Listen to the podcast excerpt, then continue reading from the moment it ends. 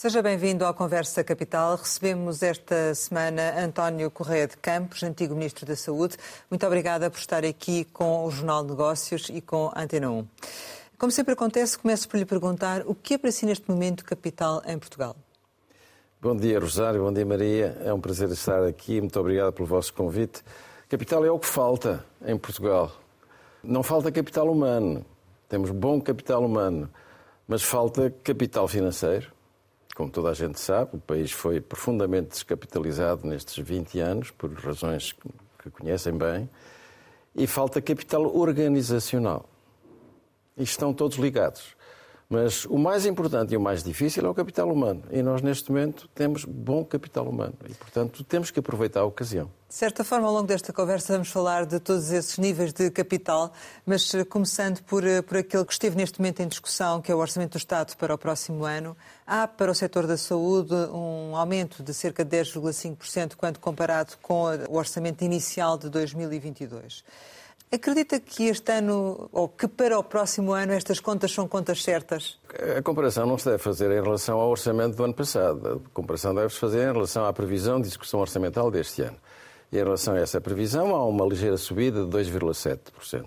O que representa um enorme progresso face a orçamentos anteriores, onde sistematicamente o orçamento do ano seguinte era inferior à previsão de execução do ano corrente.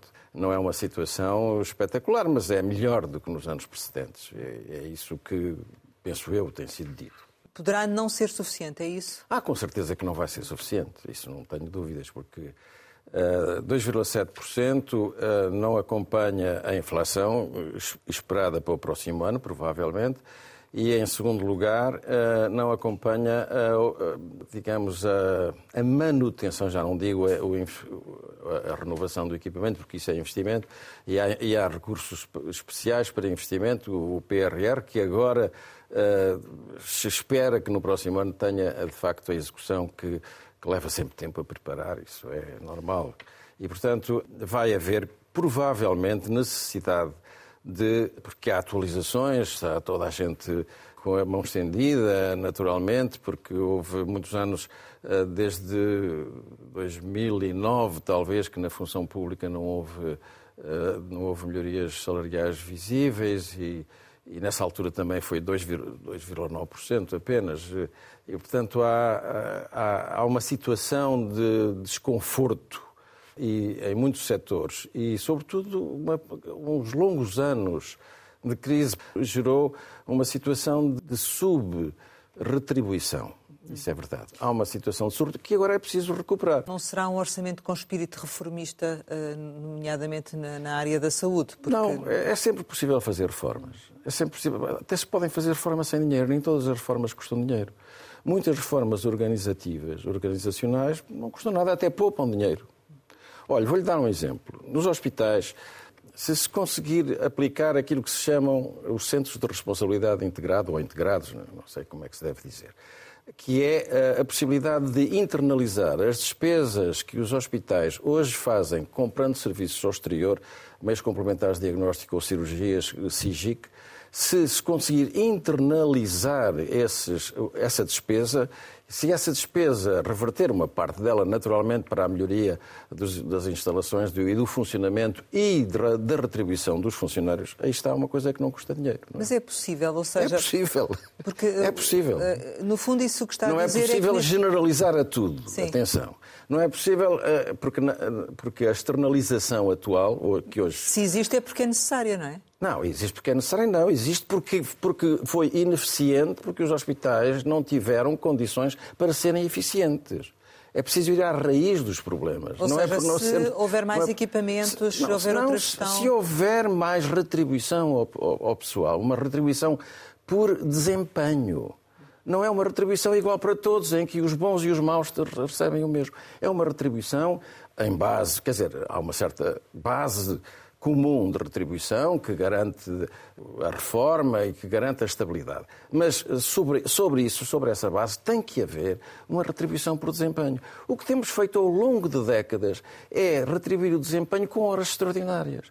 É evidente que a certa altura as pessoas a partir de 50 anos já não estão disponíveis para fazer horas extraordinárias noturnas, não é? E portanto, isso é completamente foi completamente errado, porque não houve capacidade para fazer aquilo que foi feito, por exemplo, nos cuidados primários nas unidades de saúde familiares. Então é isso que vai eh, permitir que se uh, internamente se realizem esses meios de diagnóstico e esses exames? Que, que, que se internalizem essa, parte dessa despesa. Mas também vai ser necessário ampliar, aumentar o vencimento dos, das pessoas que trabalham nos serviços onde não há espaço para a internalização. Estou-me a lembrar, por exemplo, dos serviços típicos de medicina, onde, há, onde uh, os meios complementares de diagnóstico são prestados por outros serviços, não por eles, e, e portanto, aí, uh, e o, onde não há intervenções cirúrgicas feitas no exterior, portanto, aí é necessário encontrar outras formas de retribuição para o desempenho. Porque aqui no, no livro que, que escreveu, A Gaveta de Reformas, diz que, que, há muitas reformas que falharam por falta de oportunidade ou de momento político. Neste momento há Esse é um realmente dos, um, um dos, uma um das causas, pontos, das causas. Neste momento, com, até com a maioria absoluta que existe, é um bom momento para avançar com as reformas? Sim, eu acho que sim, que é um bom momento, eh, sobretudo porque também, não, não apenas por, por os fatores que apontou, mas sobretudo porque há uma equipe eh, muito, muito qualificada no, no, no Ministério uma equipe muito qualificada, muito experiente, politicamente forte e uh, tecnicamente bem preparada. Dificilmente no passado, se passarmos em retrospectiva todos os anteriores governos, mesmo desde há 30 anos, dificilmente eu consigo encontrar uma equipe tão bem preparada do ponto de vista técnico. Quem? Ao ministro Estou-me a referir a todos, aos, aos, quatro grandes figuras. Ministro da Saúde. Ministros, dois, dois secretários de Estado, a secretária e o secretário de Estado e o, e o presidente da, da, direção, da, da direção Executiva. E, portanto, essa é uma equipe de, de muito boa qualidade. Então, com a equipa que existe, com a maioria absoluta, é o momento uh, ideal para é um, se avançar não, com a não, reforma? Sim, eu acho que sim, é um momento... Com os é um momento... da PRR? É evidente, não, não, não tenho nenhuma capacidade para dizer se é o mais ideal, se é o mais perfeito, mas é um momento bom para lançar reforma. Relativamente à questão da, da criação da Direção Executiva do Serviço Nacional de Saúde, não, não há uh, ambiguidade na, na, na, lógica como foi criada sobre quem decide. De certa altura, uh, as diferentes estruturas não se poderão atropelar entre si? Sim, claro que tem, tem toda a razão, e eu digo isso mesmo no, no livro, a certa altura. Mas eu não estou muito preocupado com isso. Eu acho que neste momento, aliás, o, o que eu até propunha uh, era que as coisas ficassem como estão durante um ano, com, a, com a estrutura anterior, e, e, uh, o, digamos assim, e ao fim de um ano então se fizesse o ajustamento. Porque a, direção executiva tem muitas vantagens, nomeadamente essa de separar, digamos assim, a execução, a, a chefia executiva da, da, gestão, da, da direção política e de eh, digamos assim, enquanto que a direção política está ao nível do gabinete ministerial, a, direção executiva será responsável pela, pelas unidades prestadoras de cuidados. É essa, suponho eu, a filosofia desta mudança organizacional. Mas uh, há, naturalmente, como dizem muito bem, há aqui eh, incertezas ainda no que respeita à administração central e às administrações distritais. E, portanto, mas eu não estou muito preocupado com isso. Eu acho que uh, era bom deixar as coisas funcionar naturalmente durante algum tempo e daqui a meio ano, uh, se for necessário alguma lei pequena, uh, imediata para... Mas funcionar nos termos em que está na lei atualmente, é sim, isso? Sim, sim, funcionar nos termos em que está na lei atualmente e é preciso provavelmente fazer alguma, algum diploma de dois ou três artigos a, a manter em funcionamento algumas dessas peças. Mas isso é, é uma questão secundária. O mais importante importante é aprender nestes meses mais próximos e depois então fazer talvez as, as correções, as revisões que. Em, em todos os aspectos e também na, na, na organização eh, legislativa, uh, o trial and error, a experiência, tentativa e erro, uh, são, é um método excelente, não é? E é um método necessário. Tenha Como é que vê a, a definição de, das atribuições desta, desta direção executiva? Quando fala nos riscos de redundância, uh, exatamente onde é que eles se. Não, os riscos de redundância consistem no facto de existir uma direção executiva e, ao mesmo tempo, existir uma administração central do sistema de saúde e administrações distritais. A lei, ao mesmo, por um lado, diz que as administrações distritais vão limitar-se a funções de planeamento e que deixam de ser prestadoras de serviço. Bom, começa porque elas nunca foram prestadoras de serviço, elas foram coordenadoras e diretoras de unidades prestadoras de serviços. Mas, enfim, eu suponho que entendo o espírito da lei, que é o de, de reforçar os ACES, digamos assim, a superintendência nos cuidados primários e reforçar a capacidade de, própria de gestão dos hospitais e organizar, mas tem que haver, de qualquer forma, organização regional. Isso, o país é, é na saúde está regionalizado desde 1945.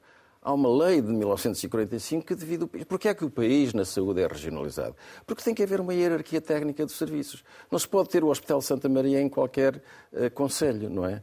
Não se pode ter um hospital altamente diferenciado ou serviços altamente diferenciados em qualquer conceito, porque esses serviços precisam de prática, precisam de procura, precisam de, de formação, de treino. Portanto, a primeira regionalização foi organizada em Lisboa, Porto e Coimbra, em zonas hospitalares, porque era lá que se situava a formação, a geração do conhecimento, não é?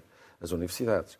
Bom, eh, hoje eh, isto está muito mais disseminado, hoje temos uma estrutura eh, regional e devemos aproveitá-la. Portanto, as, as comissões de coordenação e desenvolvimento regional devem vir a, a, a, ter no seu seio a entidade especializada na coordenação dos serviços de saúde. É a minha, a minha ideia e penso que é aquilo que está nas, em todas as, as, leis desde há mais de, de 40 anos. Bom, portanto, o que há a fazer é, quer dizer, mas, mas as redundâncias, para voltar à sua pergunta, as redundâncias existem nessa ainda aparente indefinição. Repito, não estou nada preocupado porque as pessoas são experientes, conhecem bem, respeitam-se, dão-se bem, ainda por cima são da mesma geração, dão-se todos bem e, portanto, eu aí tenho uma confiança bastante eh, elevada na qualidade das pessoas. Deixe-me também que lhe diga uma outra coisa. Ao longo, durante muitos anos da minha vida, eu comecei como técnico de organização e métodos, na minha vida profissional, há 60 anos quase.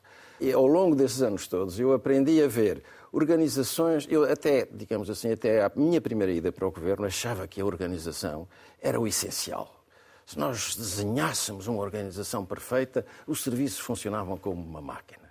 Bom, era uma visão Max Weber, digamos assim, de, de, aplicada às, aos serviços de saúde. A verdade não é, não é assim. Quer dizer, as organizações perfeitas, se forem geridas por homens imperfeitos, dão maus resultados. As organizações imperfeitas, se tiverem à sua frente pessoas de grande qualidade, dão bons resultados. Mas as pessoas vão e vêm, não é? é, é necessário. Sim, mas o essencial é o elemento humano, e se houver elemento humano capaz, e, e, e, portanto vão e vêm, claro, e vão e são substituídas por outros menos capazes. Mas, mas, ah, mas sabe, começar bem com uma boa equipe é muito importante porque uh, vai lançar um padrão e uh, os sucessores têm um padrão atrás de si de referência. E relativamente à administração e com a contratualização dos recursos financeiros, as atribuições desta direção executiva estão bem desenhadas? É não, ainda não estão, ainda não estão. Por isso é que eu acho que o trial and error, a tentativa e erro, são essenciais, não é? Estão, quer dizer, estão esboçadas. E há algumas que são absolutamente necessárias. Repare, por exemplo, as redes de cuidados continuados e as redes de uh, cuidados paliativos não estavam previstas em nenhuma orgânica anterior. E isso traz dificuldades de inserção com as redes anteriormente existentes. Quais eram? As redes hospitalar, primeiro, talvez historicamente a mais antiga, e a rede dos, dos cuidados primários, da medicina geral e familiar a articulação entre essas redes é absolutamente necessária. Porque Hoje não é possível. Quer dizer, e, isso verificou-se, justamente foi uma lição da pandemia. Olha, no princípio da pandemia, eu, eu tenho conhecimento também de trabalho, dirijo uma, o Conselho Geral de uma instituição de, de, privada de Solidariedade Social que tem um, tinha um centro de dia, tem um, uma unidade de, de internamento de, de ERPI, não é? Entidade Residencial para Pessoas Idosas, etc. Bom, os médicos que trabalhavam. Essa, essa unidade está instalada a 50 metros de, um, de uma unidade de saúde familiar. E de um, de um, era uma extensão de saúde, foi transformada em unidade de saúde familiar. O, o lógico era que fossem os médicos e os enfermeiros desta unidade de saúde familiar a prestar apoio técnico àquela unidade. Não. Como essa unidade dependia de outro ministério, essa unidade foi buscar, encontrar, foi procurar médicos e enfermeiros que, à tarefa, por horas de serviços prestados, viessem lá trabalhar. Foi preciso acontecer, foi preciso acontecer a, a, pandemia. a pandemia para que houvesse uma intercomunicação entre instituições que estavam a 50 metros pertencentes a dois ministérios sobre o mesmo assunto, que era a saúde das pessoas ao fim e ao cabo. Portanto, está a ver e o que é que esta organização agora melhora? Esta, esta organização vai, aliás, se, se, prestou atenção às medidas que foram anunciadas há dois dias, é extremamente interessante ver que uma das prioridades, há uma lista de medidas, uma dessas, mais que uma dessas prioridades, vão no sentido de articular, forçar, criar, o, forçar o contacto entre as, as os serviços de saúde e as ERPIs. E em relação à ligação com as autarquias, que aí é um outro mundo? Basta que se olhe para a experiência da Covid. Eu prestei ajuda voluntária a, uma, a um grande município na periferia de Lisboa, não digo qual, mas. e pude aperceber-me exatamente dos problemas. Das, dos problemas de ligação e de problemas de articulação e de como foi essencial o papel do município. Quando era preciso ter casas para uh, instalar os, as pessoas que estavam ao telefone a acompanhar os, os, que estavam em casa com o Covid. Bom, é o município arranjou imediatamente as casas. Quando foi preciso construir um pavilhão pré-fabricado na cerca do hospital para acolher uh, os, os novos doentes com a Covid, o município entrou com 800 mil. Normalmente tem essas coisas que esquecem-se depressa, não, não é? Não, foi, mas foi tudo ali, eh, tudo ali gerado no momento porque havia conversa, porque se falava porque a Segurança Social falava com a saúde, porque a saúde falava, nos cuidados primários falavam com, com o hospital. E acha que isso e, agora vai acontecer? E porque o município. Eu não digo que isso vai acontecer, isso depende muito das pessoas. Eu digo que, que nós aprendemos e, portanto, há um capital de conhecimento que tem que ser passado agora para a rotina cotidiana. Hum. Eh, ainda relativamente a financiamento, eh, a questão das, das verbas do, do, PRR, que estão sobretudo destinadas a promover, no fundo, um pouco a questão da digitalização e da modernização e a aquisição de equipamentos, acha que teria sido possível ir um pouco mais longe neste investimento? Eu, eu creio que as soluções que foram adotadas são, são as corretas. Prioritário, uma, provavelmente a maior fatia foi para o sistema de informação, mas, suponho que 300 milhões. A outra parte que, é, que será importante é tentar fazer com que nos centros de saúde, nos cuidados primários, haja mais meios de diagnóstico do que há hoje. É porque muitas vezes as pessoas vão à urgência eh, sem necessidade, apenas porque sabem que na urgência são vistos de alto a baixo. Ficam lá 7, 8, 12 horas ou mais, mas têm, saem de lá com a certeza que fizeram as radiografias que precisavam, fizeram as endoscopias que precisavam, fizeram uh, tudo, todos os exames, as análises, etc. Bom, e, e isso é, não direi que todas esses meios de diagnóstico possam ser prestados em ambulatório mas uma boa parte desses meios de diagnóstico pode passar a ser feito cá fora, em ambulatório, e para isso há verbas. É, é precisamente sobre essa questão dos, dos, cuidados de saúde primários, vê que, e no seu livro também fala bastante sobre isto, há espaço neste, nestes cuidados de saúde primário para o setor social não lucrativo e cooperativo, do seu ponto de vista? Do meu ponto de vista, aliás, eu sou responsável pela lei das unidades de saúde familiares e por isso não enjeito a possibilidade de haver unidades de saúde familiares. Modelo C, que eram justamente aquelas que, onde através da atribuição de uma quantia global por, definida por capitação e uma capitação proporcional ao risco etário das pessoas, isto, a atribuição de bolo global, digamos assim, Há organizações que, se, que, que quisessem prestar-se à responsabilidade contratualizada de gerir a saúde, os cuidados primários de uma determinada população. De certa forma, é um pouco o que se passa na Inglaterra com, com os clínicos gerais. A, a, lei que eu preparei, eu alargava isto não apenas a cooperativas de profissionais, ao setor social, mas alargava também ao setor privado. Hoje não penso assim. Hoje excluo o setor privado porque os cuidados primários é onde a lógica da universalidade é mais importante. E o setor privado não tem a lógica da universalidade. O setor privado tem a lógica do lucro. Legítima, absolutamente legítima, com certeza. Mas não se pode pedir a uma organização cuja lógica é o lucro que vire a sua mentalidade para a lógica da universalidade, servir a todos por igual. São coisas, são, são, são objetivos diferentes e muitas vezes opostos. Não é? Nem sempre, claro, mas muitas vezes opostos.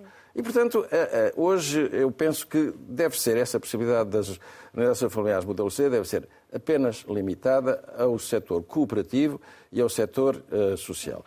Agora, isso não é uh, prioritário de maneira nenhuma. Prioritário é os, são as unidades de saúde familiar modelo B. Essas é que são prioritárias. E essas o que é que é preciso fazer? Sabe que aquilo é uma escadinha, não é? Portanto, há, começa, sai-se dos centros de saúde convencionais para as unidades de saúde modelo A e do modelo A para o modelo B. E há tem a ver com os incentivos também, 100, não é? Pois, tem a ver Sim. com os incentivos e com o custo financeiro. Bom, e, e os, os ministros das Finanças, sistematicamente, são relutantes em aceitar a criação de unidades de saúde familiares modelo B, quando na verdade eles não deviam ser, nem deviam ter uma voz ativa nessa matéria. Quer dizer, devia ser o Ministério da Saúde apenas, e só o Ministério da Saúde, pelas suas dotações, que devia atribuir isso. Mas como o Ministério da Saúde, ao longo do, dos, dos 20 anos de restrições que tivemos, andou sempre de calças na mão a, a pedir a, aos senhores ministros das Finanças que lhe deem mais dinheiro para tapar os buracos, para, para, para substituir o pessoal que se reformou, para subir um bocadinho os enfermeiros especialistas, para isto. Para... Quer dizer, esta, esta perversão da gestão da saúde Quer dizer, colocou durante, durante muito, muito, tempo os Ministérios da Saúde como uma Secretaria de Estado das Mas Finanças. isso altera-se agora com, essa, com, esta direção executiva e terá consequências também Não, ao nível já das... se alterou, penso eu. Estou, estou, a ouvir declarações do, do, Governo, várias, no sentido de que o Ministério da Saúde volta a, a ser um Ministério e não uma Secretaria de Estado das Finanças, não é? E, portanto, é preciso é alargar um pouco os cordões à Bolsa para que passem mais unidades familiares de A a B. Uma situação que também é recorrente tem a ver com os constrangimentos que se estão a viver neste momento nas urgências. Uh, houve e continua a existir a questão específica das urgências de obstetrícia, mas neste momento estamos a falar das urgências em termos gerais. Isto tudo, de alguma forma, tem que ser assim ou podia ser evitado? Não, eh, metade, metade. Se calhar isso é fatal e se calhar podia ser eh, aliviado ou melhorado, ou minorado. Eu ontem estive a ouvir a Sky News uh, um pouco e, e, a certa altura fiquei surpreendido com uma notícia sobre uh, uma situação exatamente igual no Reino Unido. Exatamente igual. Demoras de, de, nos serviços de urgência dos hospitais e, e eles nunca tiveram serviços de urgência como nós.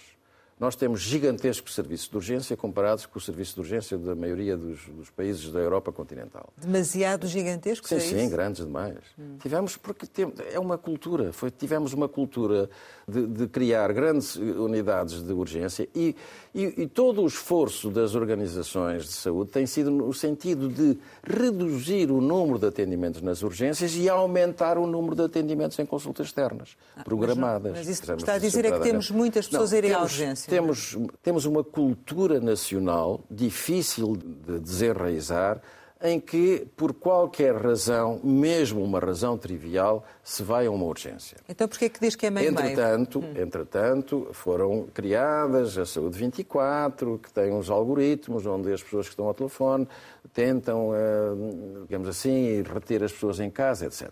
Porquê que diz que é meio-meio, não é? Não, é meio-meio porque, entretanto, os, eh, os sistemas, quer dizer, entretanto, a demografia médica alterou-se profundamente. Boa parte de médicos que faziam urgência atingiram os 50 anos ou 55 anos e já não fazem mais urgências noturnas. Não é?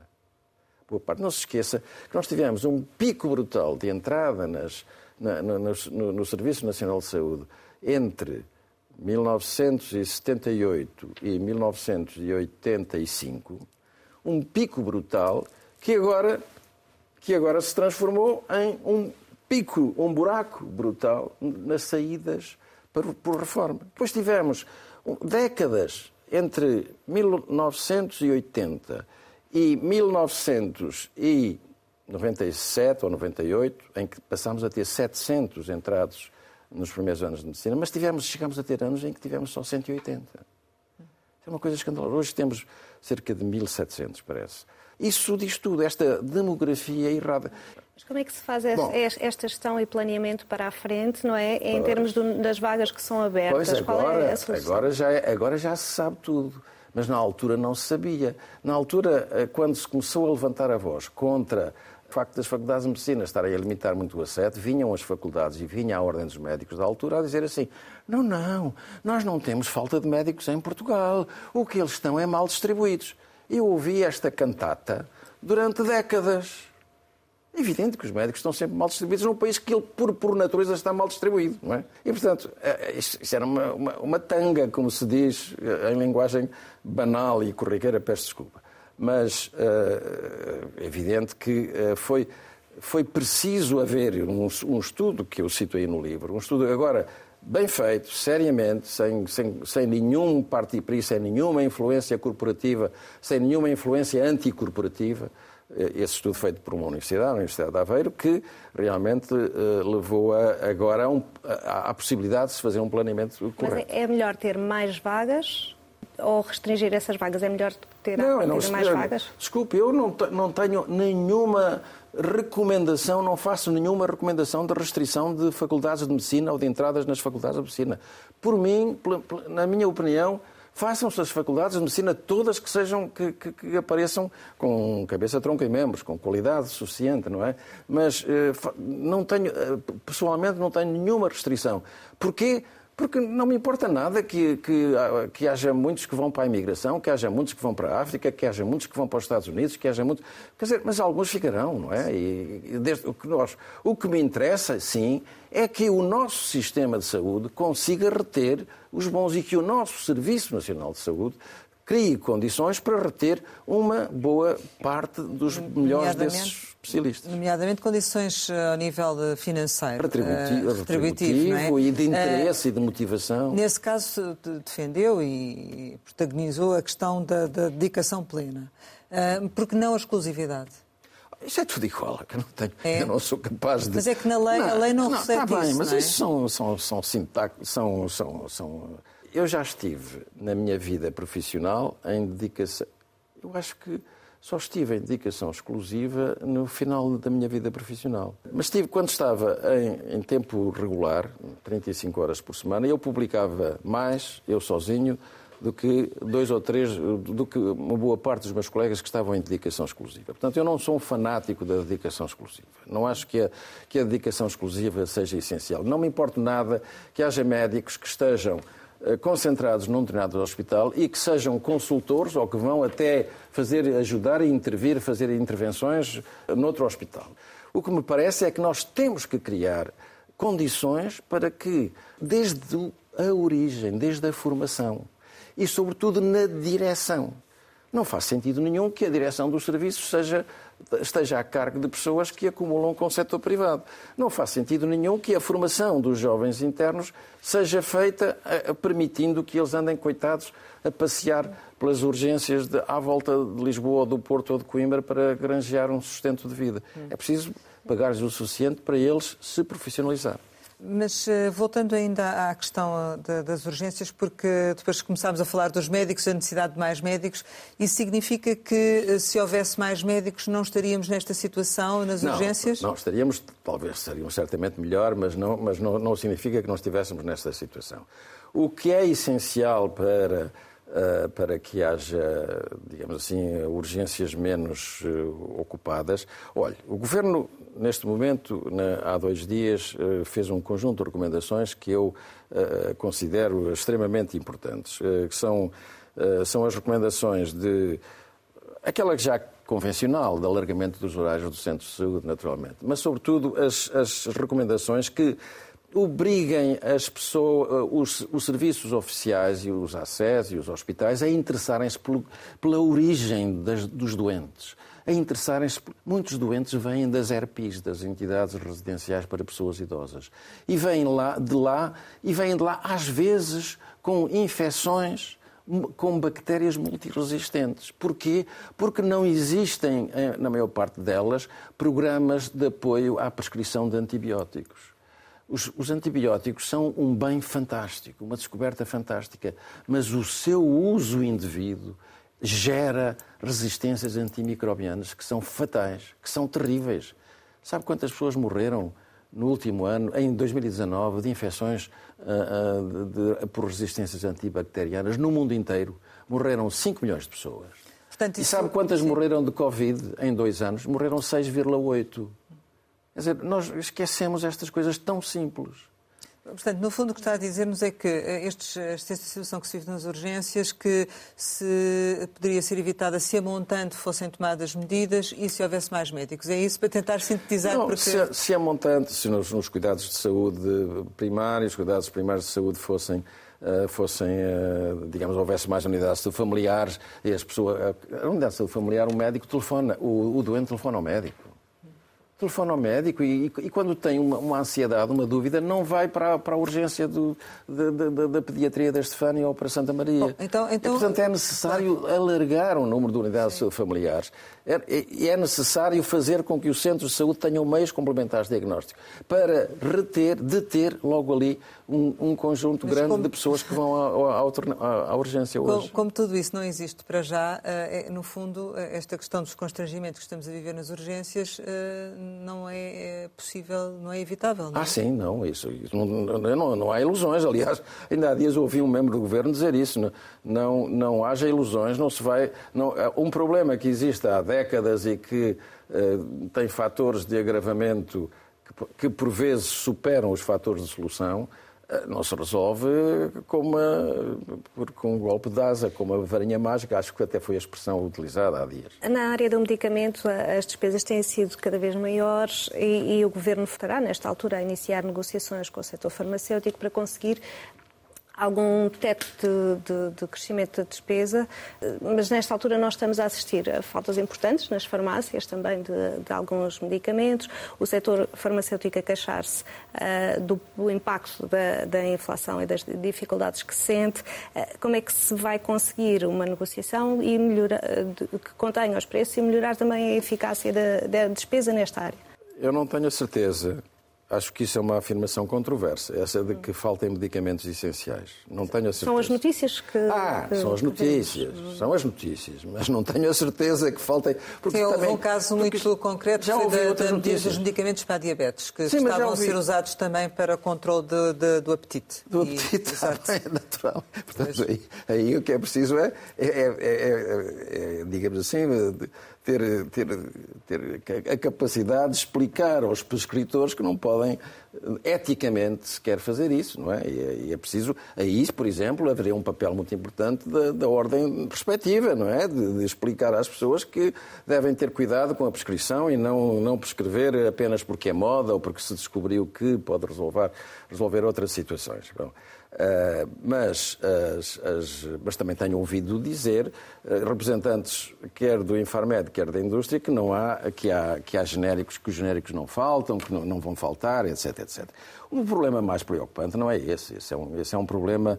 Uh, nós temos um mercado farmacêutico bastante bom, funciona bastante bem e, e internacional e, portanto, isso não, não é problema de maior. O que é o problema de maior é uh, as, os novos medicamentos e o seu custo. Esse é que é um problema sério, é o problema que nos deve preocupar, porque uh, a investigação para da, na descoberta de novos produtos com novas tecnologias são, é uma investigação muito dispendiosa e, uh, naturalmente, que os laboratórios argumentam que têm que ser retribuídos através do exclusivo durante aqueles anos de, de defesa da patente.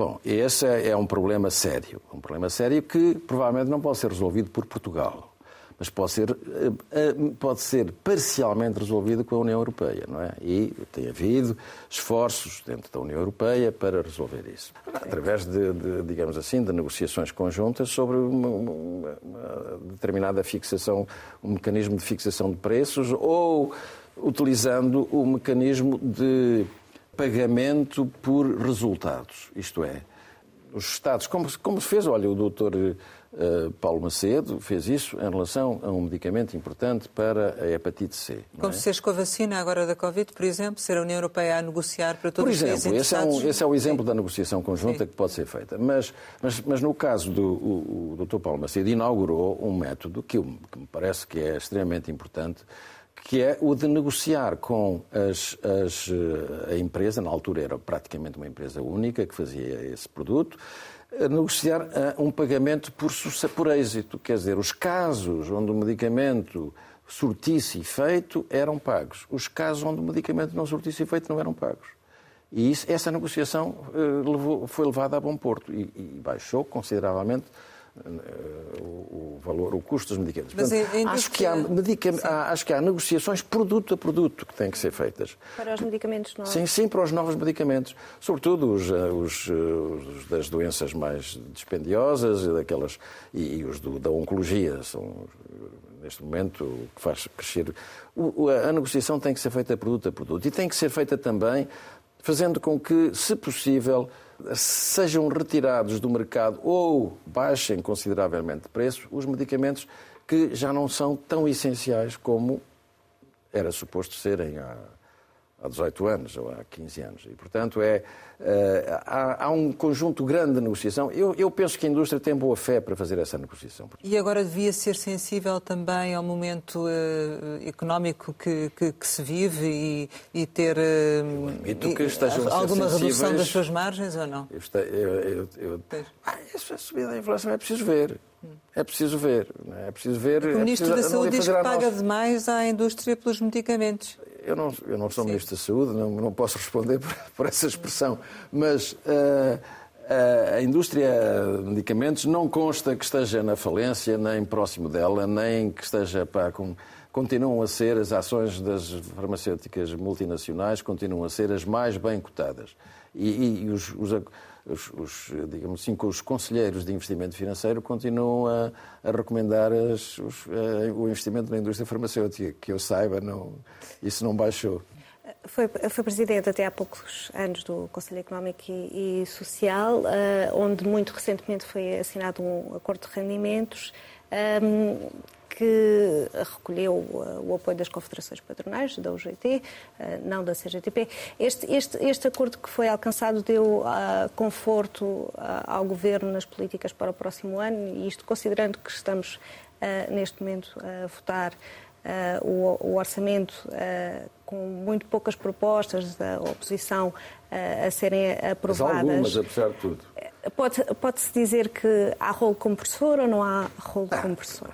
São expressões, são expressões da dialética da dialética política imediatista, não é? Não tem qualquer eh, sentido isso, não, não há de maneira nenhuma. Não, não vejo. Bom, claro, também não, não sou a pessoa mais sensível para responder a essa pergunta como vítima, não é?